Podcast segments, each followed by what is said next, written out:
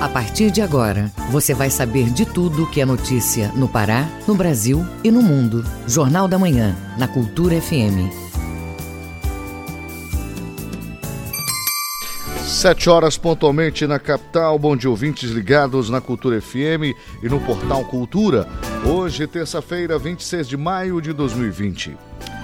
Começa agora o Jornal da Manhã com as principais notícias do Pará, do Brasil e do mundo. A apresentação Marcos Aleixo. Participe do Jornal da Manhã pelo WhatsApp 985639937.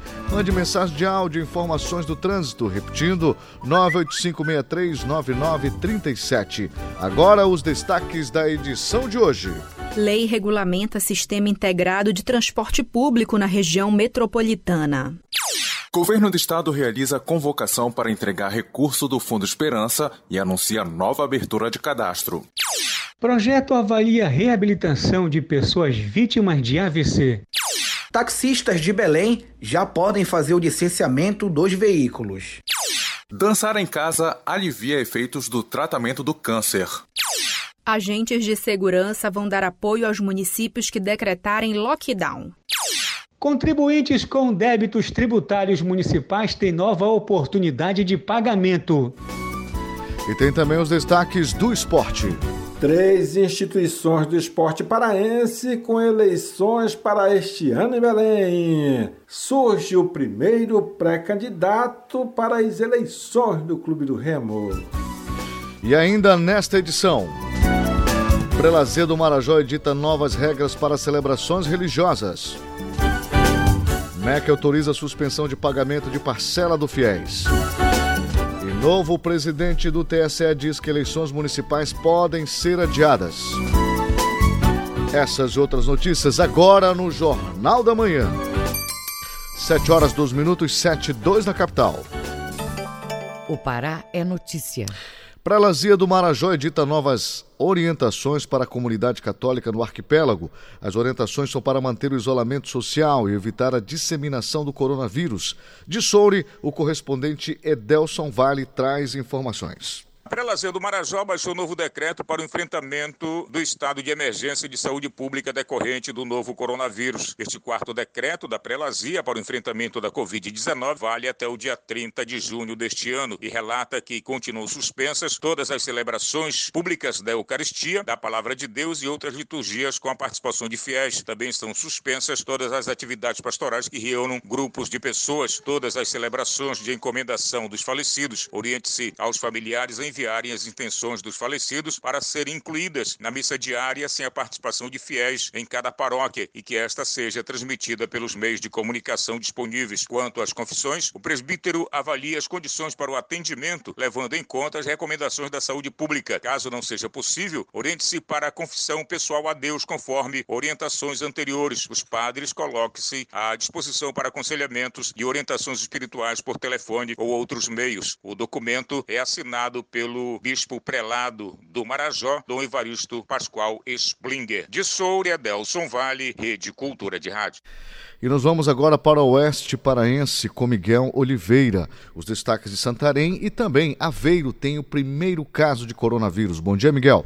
Bom dia, Marcos Alejo. Como nós informamos em primeira mão durante o Jornal da Manhã de ontem, bom dia, ouvintes, a Justiça acatou o pedido da Promotoria de Justiça de Santarém e determinou a suspensão das atividades não essenciais do município por sete dias a contar da decisão do juiz, o município deve apresentar em 72 horas o relatório das medidas de enfrentamento tomadas em relação ao novo coronavírus e o plano de atuação estratégico munido de dados concretos para subsidiar a necessidade ou não da medida extrema de lockdown.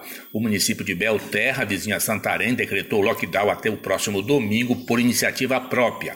O Hospital Santo Antônio em Alenquer ampliou a quantidade de leitos de isolamento para tratar da Covid-19. No início da pandemia, a unidade contava com apenas cinco leitos e passará a contar com 17. E ontem a CESPA confirmou o primeiro caso confirmado de Covid em Aveiro desde o início da pandemia. Em toda a região oeste do Pará já são mais de 2 mil casos confirmados da doença, com 126 mortes. Daqui a pouco eu falo dos números de Santarém. E o Hospital Regional do Baixo Amazonas recebeu ontem 400 unidades de máscara do tipo Face Shield que evita o contato com gotículas, salivas e fluidos. O dispositivo reforça a segurança dos profissionais de saúde que estão na linha de frente de combate ao novo coronavírus. E a Prefeitura de Santarém, em nova atualização do boletim da Covid-19 ontem à noite, informa que há 945 casos confirmados no município. Só ontem foram 80 casos confirmados por testes rápidos. Existem 251 pessoas recuperadas. Óbitos são 65, até ontem eram 64. 562 resultados negativos, 106 em análise, 3.450 notificados e monitorados e 3.718 monitorados já recuperados. De Santarém, Miguel Oliveira, Rede Cultura de Rádio. Obrigado, Miguel. Continuamos pelos municípios do Pará. Colares segue com restrição para entrada e saída da cidade. Vamos a esta e outras notícias do interior paraense com Bruno Barbosa. A cidade do Nordeste paraense não aderiu ao lockdown, mas condiciona o deslocamento para outros municípios. Somente pessoas e mercadorias previamente autorizadas pelo poder público local podem deixar ou sair de Colares. A medida visa conter o avanço do novo coronavírus na cidade. Uma parceria entre as prefeituras de Bom Jesus do Tocantins, no Sudeste Paraense, e São Pedro da Água Branca, no Maranhão, resultou na sanitização da comunidade do primeiro Cocal. A ação para combater e prevenir o novo coronavírus, feita no último fim de semana, percorreu ruas, praças, postos de saúde e locais de maior aglomeração em Bom Jesus do Tocantins. A comunidade do Bacabal também foi alvo da desinfecção. No sul do estado, 100 kits adultos e infantis com medicamentos que auxiliam no combate à Covid-19 começaram a ser entregues aos pacientes do município de Banac. Dos 12 contaminados na cidade, um faleceu, oito seguem em tratamento e três se recuperaram. Bruno Barbosa, Rede Cultura de Rádio. E o lockdown terminou no último domingo em 16 municípios paraenses, mas as prefeituras que decidirem manter ou adotar a medida vão ter o apoio dos órgãos vinculados à Secretaria de Estado de Segurança Pública e Defesa Social Segup. Vamos conferir com Tamires Nicolau. Os municípios que tiverem interesse em realizar a suspensão de serviços não essenciais e a restrição da circulação de pessoas devem comunicar à Segup. Os agentes dos municípios e do Estado vão atuar juntos para que a população cumpra o decreto. As prefeituras de Abaetetuba e Cametá já solicitaram o apoio para o lockdown. O secretário de Segurança Pública, o Alame Machado, explica a medida. Os municípios que tiverem a intenção de decretar o lockdown nas suas respectivas cidades o farão por meio de um decreto municipal e esse decreto deve mencionar expressamente que ele adere ao decreto 729 do governo do estado. E a partir daí, o sistema de segurança pública, de forma integrada, dará apoio àquele município no cumprimento do decreto de lockdown. Então, o estado do Pará, a partir de agora, não irá decretar lockdown nos municípios, mas irá aguardar a manifestação, a vontade de cada município para que ele possa ser estabelecido o lockdown. Então, o município decreta o estado de lockdown e o estado do Pará dá apoio com seus agentes de segurança para cumprimento efetivo das medidas. O descumprimento das medidas nos municípios que decretarem o lockdown pode gerar advertência, multa diária de até 50 mil reais para pessoas jurídicas e multa diária de 150 reais para pessoas físicas, microempreendedor individual, microempresa e empresa de pequeno porte. Tamires Nicolau, Rede Cultura de Rádio. Várias regiões do estado receberam nos últimos dias respiradores. Os equipamentos aumentam a quantidade de leitos de UTI fundamentais na garantia do tratamento de pacientes em situação grave por conta do coronavírus. Informações com Roberto Apolo. Belém recebeu mais 40 respiradores, totalizando 120 aparelhos enviados pelo governo federal, além de outras cinco máquinas que foram recuperadas pelo Serviço Nacional de Aprendizagem, SENAI. Os 45 respiradores começaram a ser distribuídos em Belém e em outros cinco municípios do interior do estado, visando aumentar o número de leitos de UTI. Neste domingo, o Hospital Regional Santa Rosa, em Abaitetuba, recebeu 11 respiradores, com o objetivo de ampliar os atendimentos para 11 municípios do Baixo Tocantins. E atualmente, o hospital conta com 17 leitos de UTI exclusivos para pacientes com Covid-19. No mesmo dia, o Hospital de Campanha do Oeste do Pará, localizado em Santarém, recebeu mais 10 kits de unidade de tratamento avançado, onde cada um deles possui um respirador, um monitor e uma bomba de infusão. Além disso, nessa segunda-feira foram entregues mais oito kits, o que totaliza 23 unidades de tratamento. Já nesta segunda-feira, o município beneficiado com as ações de distribuição do governo do estado foi Breves no Marajó. A cidade recebeu mais quatro respiradores que irão integrar o hospital de campanha do local. Outros 100 kits de medicamentos foram distribuídos para membros da etnia indígena Assurini, na região do Tucuruí, sudeste do Pará. Roberto Apolo, Rede Cultura de Rádio. O governo do estado realiza convocação para entregar recursos do Fundo Esperança e anuncia nova abertura de cadastro. O dinheiro já está disponível para 26.700 micro e pequenos empresários paraenses. Reportagem com João Seabra. O governo do estado vai realizar uma convocação para repassar os recursos do Fundo Esperança que já estão disponíveis, mas que ainda não foram sacados por 26.700 micro e pequenos empresários paraenses. Ao avaliar o cenário da pandemia, o governador do Pará ressaltou que esse é o momento de fortalecimento do pequeno empreendedor, de dar apoio total para o empreendedor individual e para o trabalho informal. O governador Helder Barbalho fala sobre a importância de manter o comércio durante o momento. E do outro lado, é também o momento de fortalecer o pequeno empreendedor, dar apoio total para uh, o empreendedor individual, para o trabalhador informal porque, é claro, uh, são estes, os ambulantes, é salão de beleza, uh, o feirante, o comércio informal, os que mais precisam do apoio dos governos. Seja o governo estadual, seja o governo federal, seja os governos municipais. O Fundo Esperança garante recursos para que as pequenas empresas e trabalhadores autônomos possam manter seus empreendimentos no período de pandemia do novo coronavírus. No primeiro momento foram aprovados 47 mil cadastros e já foram pagos aproximadamente 56 milhões de reais para 24 mil pessoas. Além desta convocação, o governo do estado já anuncia uma nova abertura de cadastro, conforme relata o governador Helder Barbalho. Os recursos estão disponíveis mas não foram retirados até agora. Portanto, eu peço que você procure o Bampará uh, e o recurso imediatamente pode estar sendo utilizado uh, por você. Por outro lado, um outro ponto, nós estamos fazendo uma nova abertura, é um novo cadastro, um novo chamamento para aqueles que não conseguiram se inscrever na primeira rodada.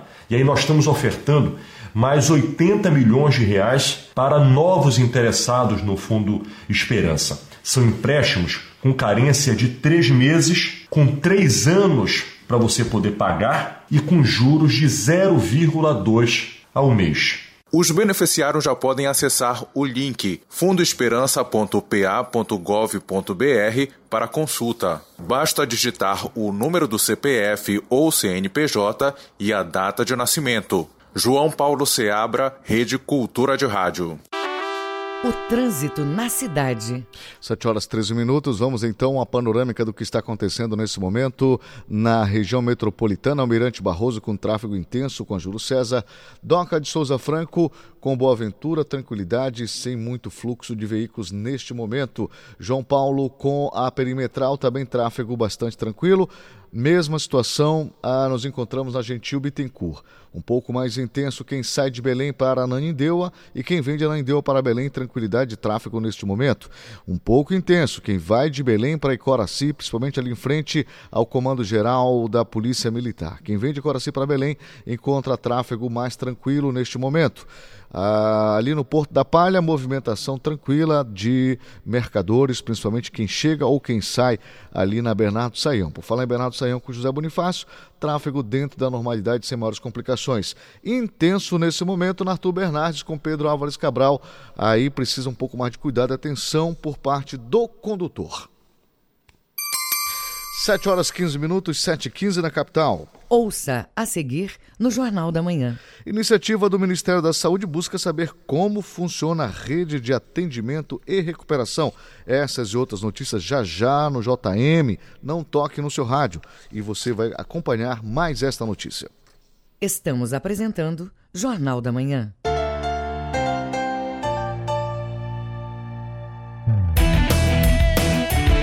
A mais tribal de todas as festas. Balanço do Rock, quarta, oito da noite.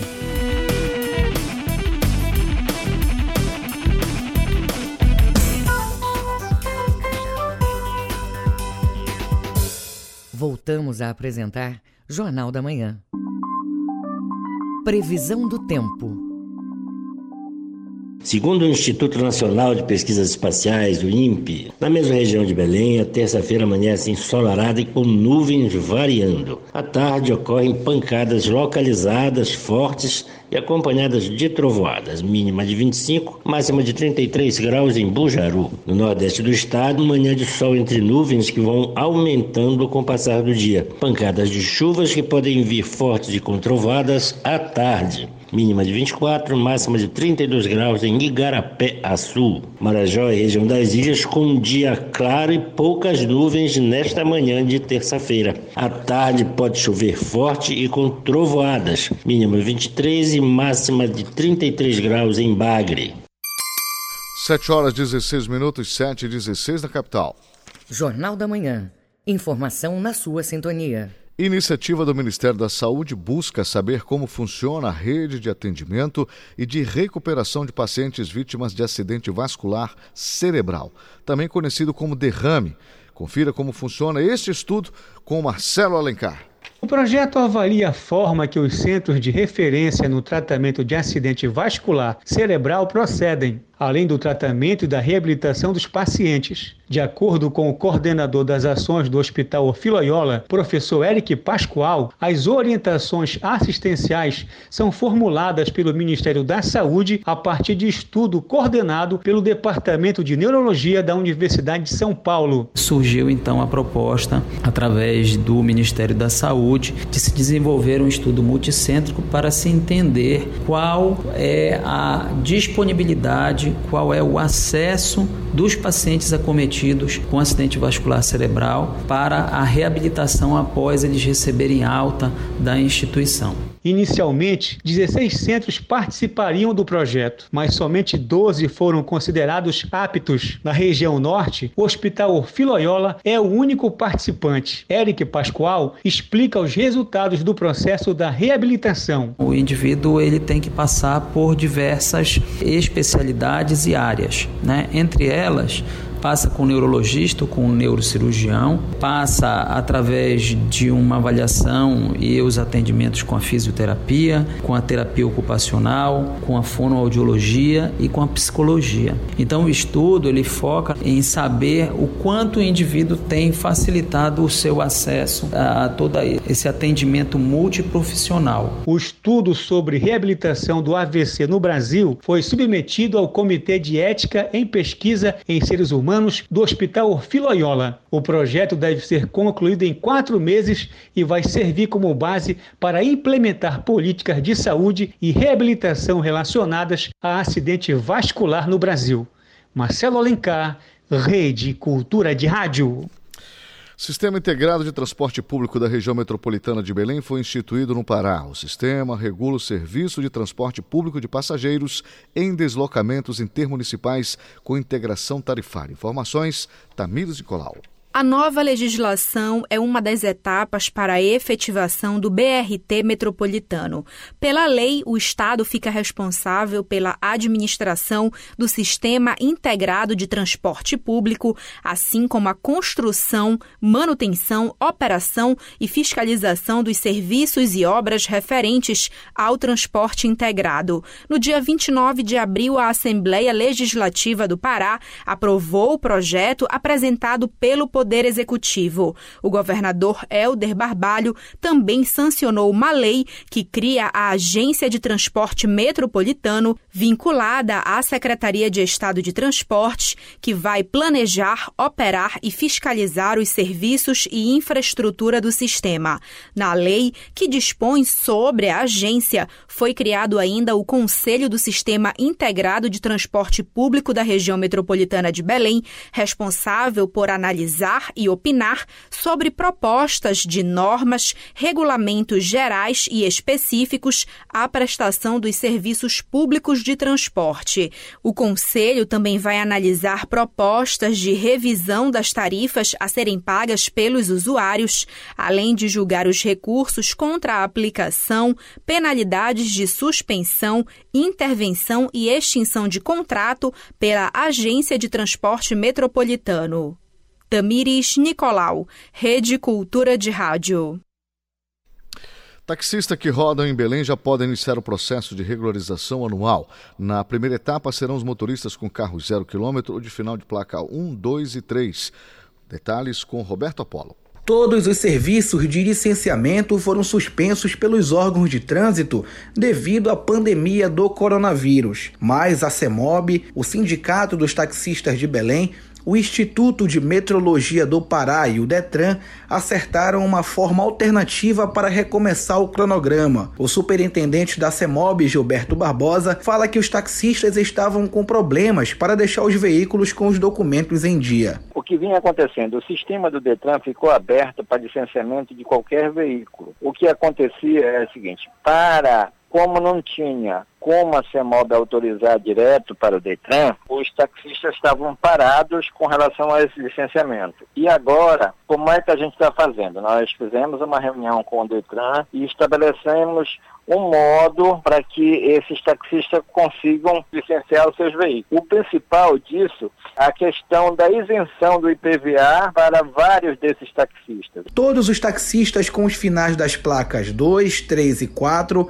precisam iniciar este processo diretamente no sindicato, porque a instituição vai alimentar a plataforma Regula Táxi que oferece informações para a CEMOB sobre os trabalhadores. O secretário do Sindicato dos Taxistas, Raul Leal, explica o procedimento e a importância dos profissionais atuarem de maneira legalizada. O taxista tem que vir para cá, pegar uma senha, serão distribuídas 60 senhas para fazer o trâmite do licenciamento. É importante que todos os taxistas venham fazer esse trâmite para se legalizarem, porque as leis da continuam vigentes ainda e todo taxista que for pego com a documentação atrasada será com certeza punido, né, pelas normas estabelecidas aqui pela prefeitura, pelo, pelo Detran. Os trabalhadores, ao chegarem no sindicato, precisam apresentar a cópia do registro de licenciamento de veículos, o antigo documento do automóvel, o documento relógio, além da cópia da habilitação e do comprovante de residência. O sindicato fica localizado na rua Coronel Luiz Bentes, número 96, no bairro do Telégrafo, em Belém. A instituição funciona de segunda a sexta, sempre de 8 da manhã às 5 horas da tarde. Roberto Apolo,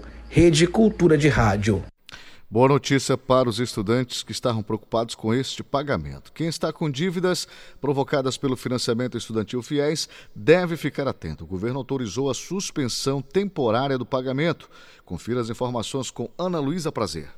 O Ministério da Educação autorizou a partir dessa segunda-feira a suspensão de parcelas dos contratos de financiamentos estudantis. A medida, assinada pelo presidente do Comitê Gestor do FIES, Wagner Vilas Boas de Souza, permite que sejam prorrogados os pagamentos de até duas parcelas de contratos em fase de utilização ou carência e de quatro parcelas para os que estão em fase de amortização. Quem desejar adiar os pagamentos tem até o dia 31 de dezembro desse ano para fazer a solicitação. Para isso, contrato precisa ter sido assinado até o segundo semestre de 2017 ou o aluno já deve ter concluído o curso. Os que se enquadrarem nos requisitos devem entrar em contato com o banco que concedeu o financiamento para comunicar o interesse. As parcelas que forem suspensas serão somadas ao saldo devedor e jogadas para o final do contrato. Não será, no entanto, cobrado nenhum tipo de juros, taxa ou multas por atraso sobre elas. O pagamento do FIES será retomado no mês seguinte ao fim do prazo de suspensão das parcelas e o vencimento das prestações permanecerá o mesmo descrito no contrato assinado pelo estudante. Da Rádio Nacional em Brasília, Ana Luísa Prazer. O Mundo é Notícia. Agora vamos aos destaques das notícias internacionais com Felipe Feitosa. Diretor-geral da Organização Mundial de Saúde, Tedros Adhanom, afirmou nesta segunda que um grupo da entidade determinou que seja paralisado um estudo sobre o uso da hidroxicloroquina para pacientes com coronavírus. De acordo com Tedros, vai haver agora uma avaliação sobre o medicamento para decidir se estes estudos serão retomados ou devem ser interrompidos de modo permanente. Informações da Agência Estado. O Ministério Público da Venezuela pediu nesta segunda ao Supremo Tribunal de Justiça do país para determinar se o partido Vontade Popular, liderado por Leopoldo Lopes e quem pertence também Juan Guaidó, foi membro ao longo de sua carreira até o mês de janeiro, decidir se é uma organização criminosa com fins terroristas e, portanto, dissolvê-lo. Na petição enviada à Câmara Constitucional do Tribunal de Justiça venezuelano, o Ministério Público do país pede declarar o partido ou organização política uma organização criminosa e ser enquadrado na lei de partidos políticos e reuniões. Foi o que anunciou o chefe da investigação, Tarek William. Tanto o procurador-geral venezuelano quanto os membros do TSJ foram questionados pela oposição por seus laços com o chavismo e por sua polêmica eleição considerada fraudulenta pela oposição. Informações da agência F. O presidente dos Estados Unidos, Donald Trump, alertou nesta segunda que pode mudar o lugar da Convenção Nacional Republicana, marcada para ocorrer na Carolina do Norte em agosto. Seu evento enfrentar restrições estaduais de distanciamento social devido ao coronavírus. A pandemia da Covid-19 tem forçado Trump e a oposição a interromper comícios de campanha. Alguns têm levantado preocupações de que as grandes convenções formais de nomeação, geralmente lotadas de participantes, poderiam criar problemas de segurança sanitária. Informações da agência Reuters. Felipe Feitosa, Rede Cultura de Rádio. 7 horas 26 minutos, 7 horas 26 minutos na capital. Vamos então à próxima notícia, vamos para a economia, começando com a economia agora, falando que quem está em atraso com os impostos municipais tem nova oportunidade de ficar em dias. As renegociações de débito servem para o IPTU, não é? Alvará de funcionamento e até mesmo para o INSS. Informações com Marcelo Alencar.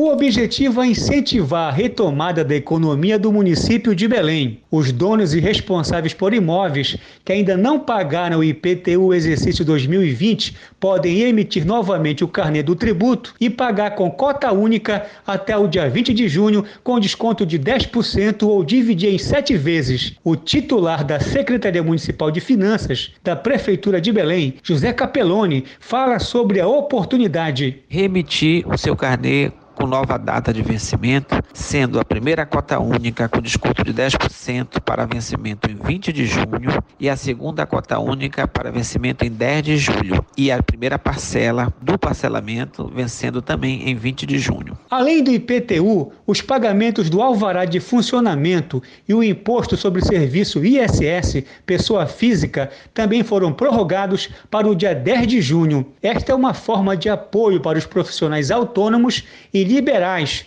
como explica José Capelloni. Uma forma de incentivar os trabalhadores autônomos, os profissionais liberais, em especial a classe médica, o pessoal da classe de saúde que vem tão arduamente trabalhando nesse combate à pandemia do Covid-19. Tanto a TLPL como o ISS pessoa física já estão com os carnês disponíveis na internet, os novos carnês com vencimento para o dia 10 de junho. Só lembrando que originalmente esses tributos tinham, tiveram seu lançamento para vencimento em 10 de abril, fizemos uma primeira prorrogação para 10 de julho e agora essa final para 10 de junho. Para emitir novamente o carnê, é só acessar o site belém.pa.gov.br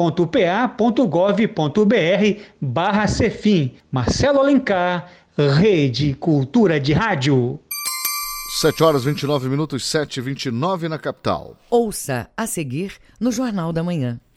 Bom, na economia, o Boletim Focus do Banco Central eh, vai apresentar nova perspectiva de queda do PIB brasileiro. Mas antes, nós vamos para as principais notícias do esporte. Não saia daí, nós voltaremos já já. Estamos apresentando Jornal da Manhã.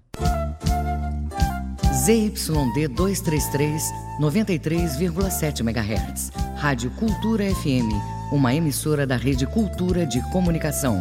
Fundação Paraense de Rádio Difusão Rua dos Pariquis, 3318. Base operacional, Avenida Almirante Barroso, 735, Belém, Pará, Amazônia, Brasil. Voltamos a apresentar Jornal da Manhã. Tábuas de Marés. Em Salinas, Marudá e Algodoal, a maré está enchendo com a pré-mar prevista às 9h25 da manhã. Maré baixa às 4h30 da tarde. Na Ilha do Mosqueiro, maré enchendo com pré-mar acontecendo ao meio-dia 15. Maré baixa às 5 para as 8 da noite. No Porto de Belém, maré vazando, baixa-mar prevista para 8h20 da manhã e pré-mar às 5 para as 2 da tarde. No Porto de Vila do Conde, em Barcarena, maré vazando e baixa-mar prevista às 20 para as 9 da manhã. Maré cheia às 2 horas da tarde. No Trapiche de Breves, na Ilha do Marajó, maré enchendo com pré-mar prevista às 15 para as 9 da manhã. Maré baixa às 3h35 da tarde. 7 horas 30 minutos, 7h30 na capital. Esporte. Bom, aos poucos as notícias vão esquentando no, no, no esporte, não é? Com a expectativa de volta para esse próximo mês ou no próximo, sem, é, próximo semestre. Então são muitas as notícias e elas estão chegando agora com Manuel Alves. Algumas instituições que lidam com o esporte amador no Pará já começam a fazer projeções para reiniciarem as suas atividades e as suas competições. Tem o caso, por exemplo, da Federação de Futsal do Pará, que pretende voltar no mês de junho, podendo ser até mesmo na primeira quinzena. E agora a Associação Paraense de Basquete Master também já falando em data. Segundo o presidente Paulo Seráfico, se tudo correr como ele está projetando, no dia 14 de junho estarão sendo reiniciados os jogos do torneio Cidade de Belém. Competição suspensa logo após a segunda rodada. Mais uma entidade ligada ao esporte amador do Pará anunciando que vai realizar eleições para presidente ainda este ano. É a Associação Paraense de Basquete Master, atualmente presidida pelo desportista Paulo Seráfico. A eleição da associação está prevista para acontecer no mês de julho e já tem até um candidato. Trata-se de Gleison Souza, que é o candidato da situação apoiado por Paulo Seráfico. Antes, outras duas federações já tinham anunciado que vão realizar eleições este ano. A Federação de Vôlei, cujo presidente atual, Hugo Montenegro, já disse que será candidato à reeleição, e a Federação de Atletismo, atualmente sob intervenção da Confederação Brasileira, sendo que as eleições na Federação de Atletismo devem acontecer logo após esse período de isolamento social e que, inclusive, já tem até dois candidatos, o ex-presidente e contador Jacó Lameira e o professor Mauro Almeida. Agora é a vez de Alexandre Santos destacar o que de mais importante está acontecendo com o futebol profissional no Pará. No Baianão, em novembro deste ano, teremos eleições para a escolha do novo presidente azulino e surge o primeiro nome como pré-candidato, o advogado criminalista Marco Antônio Pina, conhecido como Magnata, 43 anos, natural de Belém. Marco Antônio é sócio já há 15 anos, foi diretor de estádio, diretor de futebol e até vice-presidente do clube. Olá, Alexandre Santos. Eu nunca escondi de ninguém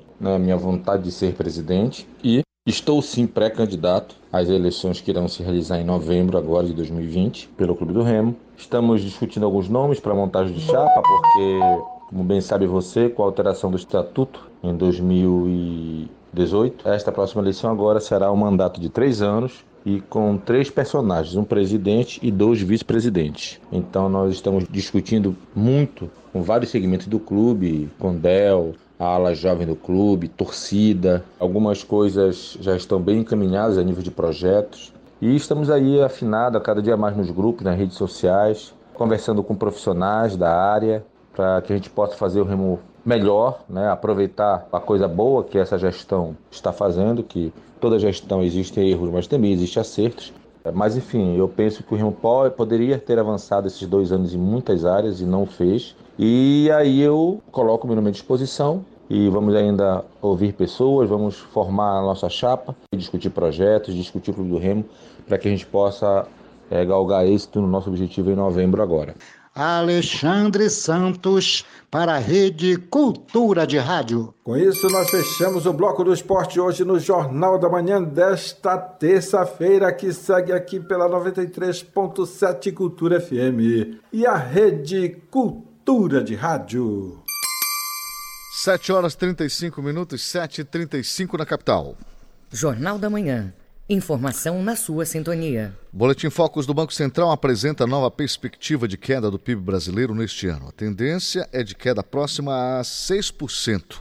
Detalhes com Sâmia Mendes. A 15ª revisão seguida para a estimativa do Produto Interno Bruto, a previsão do mercado financeiro para a queda da economia brasileira este ano chegou a 5,89%. Na semana passada, a previsão de queda estava em 5,12%. A estimativa consta do Boletim Focus, que traz a projeção para os principais indicadores econômicos e é publicado sem semanalmente pelo Banco Central. Para 2021, a previsão para o crescimento do PIB passou de 3,20% para 3,50%, e para 2022 e 2023 continua em 2,50%. Já a cotação do dólar deve fechar o ano em R$ 5,40. No boletim anterior, a previsão era de R$ 5,28. Para 2021, a expectativa é que a moeda americana fique em R$ 5,03, contra R$ 5,00 da semana passada. Sobre a previsão de inflação de 2020, a projeção das instituições financeiras consultadas pelo Banco Central para o IPCA, que é o Índice Nacional de Preços ao Consumidor Amplo, caiu pela décima primeira vez seguida, ao passar de 1,59% para 1,57%. Para 2021, a estimativa de inflação também foi reduzida de 3,20% para 3,14%. A previsão para os anos seguintes, 2022 e 2023, permanece em 3,50%. A expectativa do mercado financeiro em relação à Selic é que encerre 2020 em 2,25% ao ano, sem alteração em relação à semana passada. Quando o Copom reduz a Selic, a tendência é que o crédito fique mais barato, com incentivo à produção e ao consumo, reduzindo o controle da inflação e estimulando a atividade econômica. Para o fim de 2021, a expectativa é que a taxa básica chegue a 3,29% ao ano. A previsão da semana passada era 3,50%. Para 2022, as instituições reduziram a previsão para a taxa anual de 5,25% para 5,13% e para o fim de 2023 a estimativa segue em 6%. Com informações da Agência Brasil, da Rádio Nacional em Brasília, Sâmia Mendes. Os números da economia. Indicadores econômicos com Cláudio Lobato. A semana começa com boas novas para a economia. O Ibovespa saltou 4,25% aos 85.663 pontos. Os negócios foram sustentados pelo otimismo com o cenário externo, onde o destaque foi a Alemanha, que apresentou melhora da confiança empresarial, reforçando a esperança de que a economia global se recupere mais rapidamente das restrições impostas por causa da pandemia do novo coronavírus coronavírus. O dólar caiu 2% ao final da sessão, sendo cotado a R$ 5,45 na venda. O Banco Central vendeu 2 bilhões de dólares intervindo no câmbio. O euro fechou em queda de 1,74%, cotado a R$ 5,92 na venda. O grama do ouro hoje custa R$ 304,42 e o rendimento da caderneta de poupança com o aniversário nesta terça-feira é de 0,5%. Cláudio Lobato, Rede Cultura de Rádio. Política. Pois é, começamos o bloco de política informando que o governador Helder Barbalho anunciou no Twitter ontem à noite que teve o número do seu celular clonado. E segundo a nota aqui, o caso está sendo investigado para verificar o que de fato aconteceu. O presidente Jair Bolsonaro comparece na posse do novo Procurador Federal dos Direitos do Cidadão. A medida foi vista como uma forma de estreitar laços junto à Procuradoria-Geral da República. A reportagem de Yuri Hudson, da agência Rádio Web. O presidente Jair Bolsonaro foi, na manhã desta segunda-feira, à Procuradoria-Geral da República. A visita ocorreu fora da agenda divulgada pelo Palácio do Planalto e aconteceu logo após a solenidade de posse do novo subprocurador-geral da República, Carlos Alberto Vilhena, no cargo de Procurador Federal dos Direitos do Cidadão. Bolsonaro acompanhou a cerimônia através de uma live. Mas, no fim da solenidade, o procurador-geral Augusto Aras questionou se o presidente da República gostaria de falar algo. Então, Bolsonaro pediu para ir pessoalmente à sede da PGR apertar a mão do novo subprocurador. É uma satisfação participar, mesmo por videoconferência, de um evento como esse. Cada, vez mais o nosso Ministério Público é, se mostra é, completamente inteirado com o destino da nossa nação. Se me permite a ousadia, se me convidar, eu vou agora aí apertar a mão do nosso novo integrante desse colegiado maravilhoso aí da Procuradoria-Geral da República. estaremos esperando Vossa Excelência com a alegria de sempre. Agora, estou indo para aí agora. Bolsonaro foi à Procuradoria e cumprimentou as autoridades presentes, inclusive o Procurador-Geral da República, Augusto Aras. A visita durou pouco mais de 15 minutos. O Procurador-Geral é o responsável por decidir se apresenta ou não denúncia à Justiça no inquérito que investiga a possível interferência política do presidente na Polícia Federal. Aras também vai analisar o pedido do ministro Celso de Mello, relator do inquérito no STF, sobre a solicitação de partidos políticos para que o telefone celular do presidente seja apreendido. Agência Rádio Web, de Brasília, Yuri Hudson. 7 horas 43 minutos, 7h43 na capital. Ouça a seguir no Jornal da Manhã. Muito bem, uh, nós vamos falar sobre o levantamento de uma amostra da violência em todo o Brasil. Não toque no seu rádio, nós voltamos já já. Estamos apresentando Jornal da Manhã.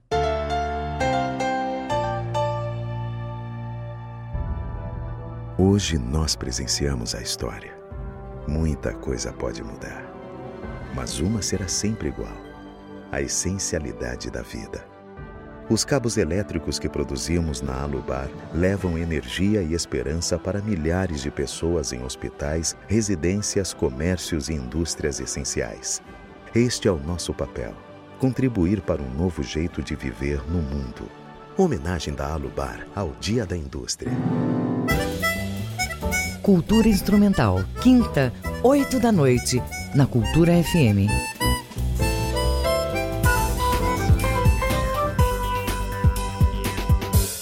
Voltamos a apresentar Jornal da Manhã. Previsão do tempo. Segundo o Instituto Nacional de Pesquisas Espaciais, o INPE, no sudeste do estado, tempo parcialmente nublado a nublado nesta terça-feira. Pancadas de chuvas fortes podem ocorrer com trovoadas a qualquer hora do dia.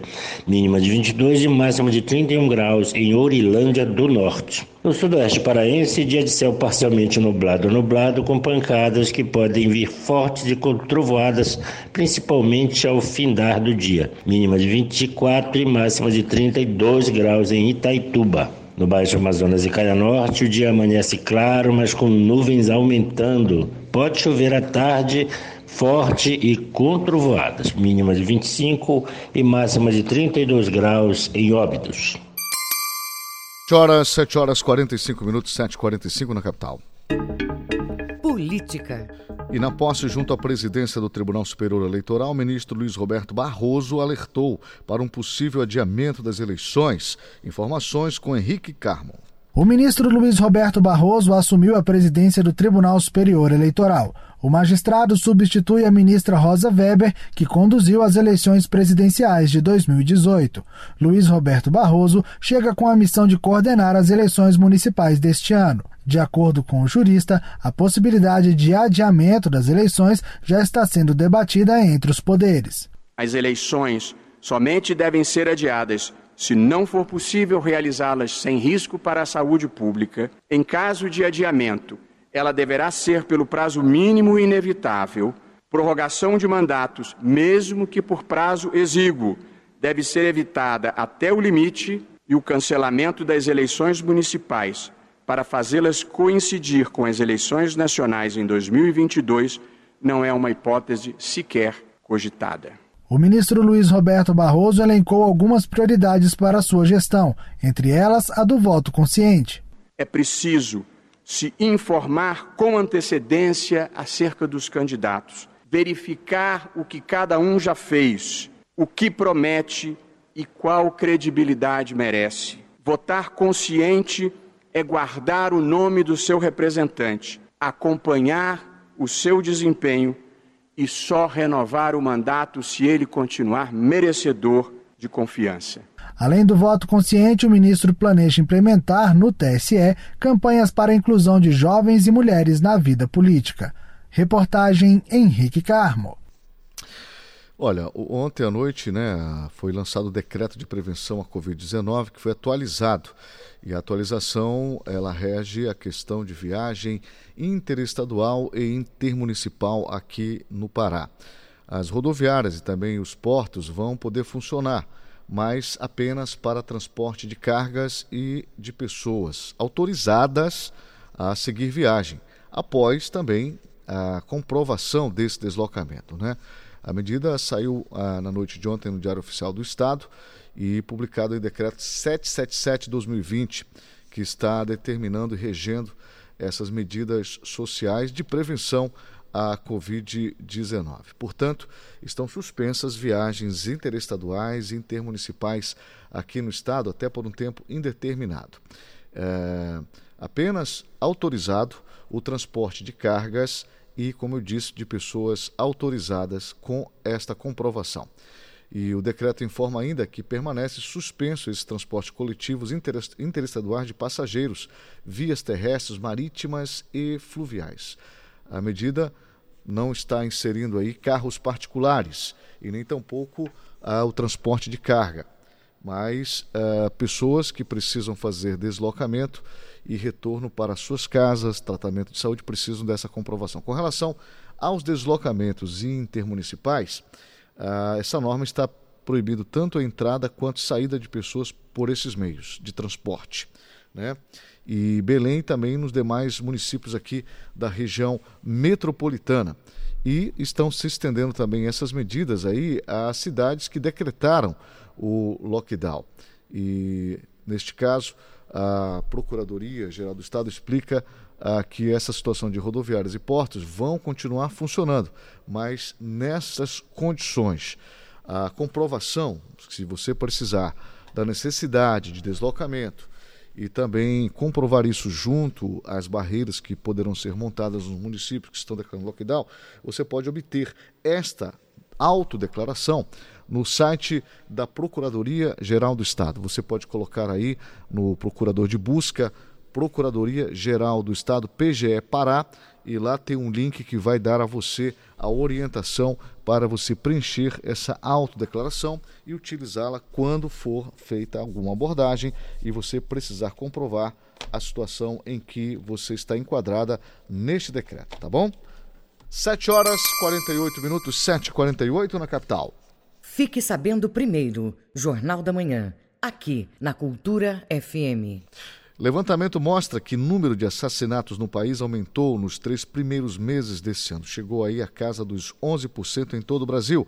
Detalhes com Breno Zonta, da agência Rádio Web. A quantidade de assassinatos no Brasil cresceu 11% em março deste ano em relação a março de 2019. O índice foi calculado pelo Monitor da Violência com base nos dados oficiais dos 26 estados e do Distrito Federal. O monitor é uma parceria do site G1 com o Núcleo de Estudos da Violência da USP e o Fórum Brasileiro de Segurança Pública. A taxa também subiu em todo o primeiro trimestre de 2020, comparado com o do ano anterior, em 9%. Os números vão na contramão da taxa anual de 2019, que teve a maior queda desde 2007, de 19%. Mas especialistas já alertavam para o último trimestre de 2019, que mostrou alta no número de casos em um terço dos estados brasileiros. As explicações desse novo aumento em 2020 ainda não são claras. Segundo a diretora executiva do Instituto Sou da Paz, Carolina Ricardo, porque a parcela de assassinatos esclarecidos no Brasil ainda é muito baixa. Os homicídios eles não são esclarecidos, eles são muito pouco investigados e resolvidos pelas polícias e pelo sistema de justiça. Se a gente não investigar e não dar uma resposta a cada uma delas, a gente não vai saber o que está por trás de cada uma delas. Se é crime organizado, se é conflito passional, se é queima de arquivo. E aí a gente fica com menos elementos para entender o fenômeno e poder adotar medidas mais eficientes para combatê-lo. Mesmo sem dados suficientes, é possível estabelecer relações por trás do aumento dos assassinatos. É o que faz o coordenador de projetos do Fórum Brasileiro de Segurança Pública, David Marques. Uma das relações, para ele, é o efeito da prisão de grandes traficantes de drogas no aumento dos conflitos entre os grupos criminosos. Outra é a consequência da falta de fiscalização suficiente do acesso às armas de fogo no país. No ano passado, a gente passou por diversas medidas medidas de flexibilização do Estatuto de Desarmamento, uma certa flexibilização do acesso a armas de fogo no país. Essas medidas de flexibilização não vieram acompanhadas de melhorias no sistema de controle de armas, de rastreamento, é, de investigação sobre essas armas. E o que pode ter acontecido? Uma maior migração de armas do mercado legal para o mercado ilegal. Segundo o levantamento, foi na região Nordeste que os assassinatos mais aumentaram no Brasil nesse período, em 23%. O Ceará foi o estado de maior crescimento, principalmente pelas 312 mortes ocorridas durante a greve da Polícia Militar local em fevereiro. Agência Rádio Web de São Paulo, Breno Zonta. E dados da Secretaria de Estado de Segurança Pública do Pará informa que no primeiro trimestre de 2020, o Pará teve uma queda de 23,1% no número de assassinatos. Lembrando que foi no primeiro trimestre deste ano. 7 horas e 51 minutos, 7h51 na capital. Jornal da Manhã. Informação na sua sintonia. Os Estados Unidos anteciparam em dois dias restrição de viagens do Brasil para este país. Em comunicado divulgado nesta segunda-feira, a Casa Branca antecipou esses dois dias. A medida foi anunciada depois que o país tornou-se o segundo maior foco de crise do novo coronavírus no mundo. Neste comunicado, o governo norte-americano alterou o início das restrições para as 23 horas e 59 minutos de hoje, no horário da costa leste norte-americana, 059 de quarta-feira, 27 de maio, pelo horário de Brasília. No anúncio original, lá atrás, o governo americano, no caso, no domingo, dia 24, a Casa Branca disse que as restrições entrariam só em 28 de maio.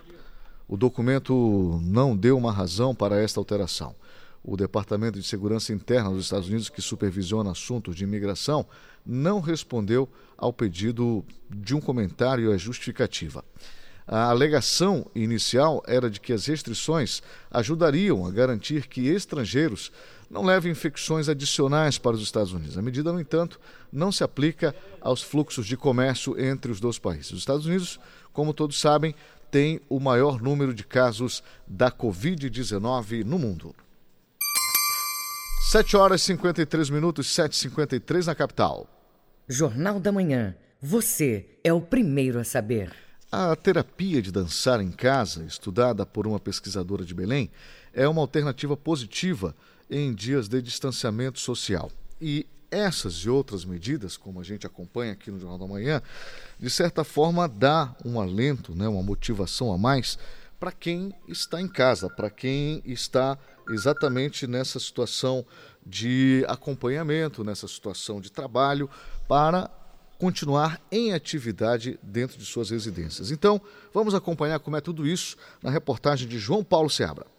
Os pacientes oncológicos podem ter a dança como aliada no tratamento da doença. Um exemplo é a enfermeira Socorro Miranda, que há cerca de um ano e meio encontrou o prazer das aulas de Oncofit. Eles fazem todo um controle lá. E aí foi quando eu me encontrei. Nunca imaginei, olha, eu não sei, eu não sabia dançar nada. E isso me dá um prazer tremendo. Chega dia de segunda e quarta-feira, para mim é maravilhoso, porque a gente tem essa aula são aulas de dança rítmica. E hoje em dia, para mim, eu tô sentindo mal falta por causa dessa pandemia, né? Mas para mim, a dança me trouxe todo esse prazer. É muito bom. A dança é o tipo de terapia que contribui para diversos estímulos e trazem benefícios físicos e emocionais. A enfermeira Socorro Miranda, que teve câncer de mama, comenta que aprendeu novas habilidades. E lá eles verificam sinais vitais no início, no meio e no fim da atividade. Então eu me sinto protegida e eu sei que tudo ali que é feito com, com de exercício que a gente está fazendo é para o nosso bem-estar e é de acordo com o que realmente eu tenho indicação. Então, para mim, é maravilhoso. Além de que eu já não, não sabia nem dançar. Hoje em dia eu consigo ter ritmo que eu não tinha. Mesmo em tempo de distanciamento social para conter o avanço do novo coronavírus, os exercícios devem ser feitos em casa. A pesquisadora Mariela Maneschi comprova cientificamente a garantia da qualidade de vida, diminuição nas dores, da ansiedade, da fadiga, com benefícios físicos. Dentre os aspectos fisiológicos, nós temos a redução de alguns sintomas do tratamento, como aquela sensação excessiva de cansaço, aquela fadiga relacionada ao câncer que o paciente normalmente sente. É, alguns outros sintomas também são minimizados por meio da prática da dança, como tontura, náusea, vômito, também aquele desconforto dos membros inferiores, aquela sensação de peso nos membros inferiores e principalmente também da dor. A professora do curso de Educação Física da Faculdade Uninasal Belém, doutoranda em Ciência do Movimento Humano, estuda a importância importância da dança com mulheres vítimas de câncer há mais de 12 anos. Ela faz parte do primeiro grupo de pesquisa em exercício físico para pacientes oncológicos do Brasil, desenvolvido no Rio de Janeiro em 2008. Ela comenta os benefícios psicológicos da prática. Nós temos a redução da ansiedade,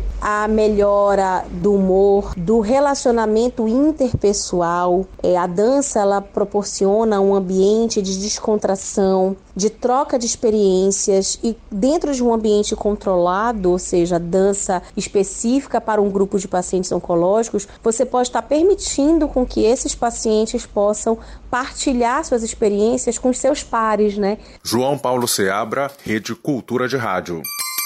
Bem, 7 horas e 57 minutos, 7h57 aqui na capital. Termina aqui o Jornal da Manhã desta terça, 26 de maio de 2020. Apresentação Marcos Aleixo. Se você perdeu essa ou outras edições do Jornal da Manhã, acesse a conta do jornalismo no cultura no castbox.fm. Outras notícias você confere a qualquer momento na nossa programação. Fique agora com Conexão Cultura, apresentação do jornalista Adil Bahia. Não esqueça Acabou o lockdown, mas o isolamento social continua. Tenha uma abençoada terça-feira. O Jornal da Manhã é uma realização da Central Cultura de Jornalismo.